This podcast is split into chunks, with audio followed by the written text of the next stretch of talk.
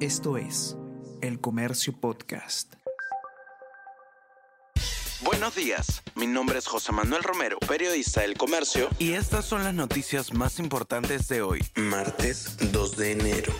Inflación en Lima cerró el 2023 en 3.24%, la cifra más baja en 31 meses. En diciembre subió el valor de la papa blanca y el pollo, pero bajó el del limón y el tomate. En el 2022 se cerró en la capital con una cifra de 8,46%. Fiscal de la Nación retiró a 12 funcionarios de confianza de Patricia Benavides. En tres semanas desde que asumió el cargo interino, Villena sacó a quienes le decían sí a todo a la suspendida magistrada. Entre los removidos figuran siete coordinadores de equipos especiales y fiscalías especializadas.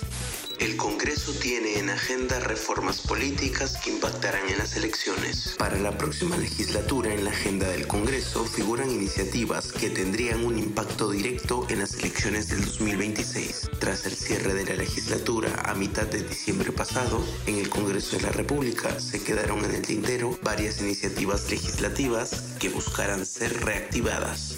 Japón confirma cinco muertos por el choque de dos aviones en el aeropuerto de Tokio. El accidente en el que se vieron involucrados un avión de Japan Airlines y otro de la Guardia Costera obligó a evacuar a casi 400 personas, incluidos pasajeros y tripulación. Provocó un importante incendio. Preocupación en el mundo por el delicado estado de salud de Franz Beckenbauer. Es una leyenda del fútbol mundial y a muchos extraña que Franz Beckenbauer no tenga apariciones públicas desde hace mucho tiempo. Hoy se estrena documental donde su hermano asegura que no se siente bien. Exjugador de fútbol, se desempeñaba como presidente honorario del Bayern de Múnich. El Comercio Podcast.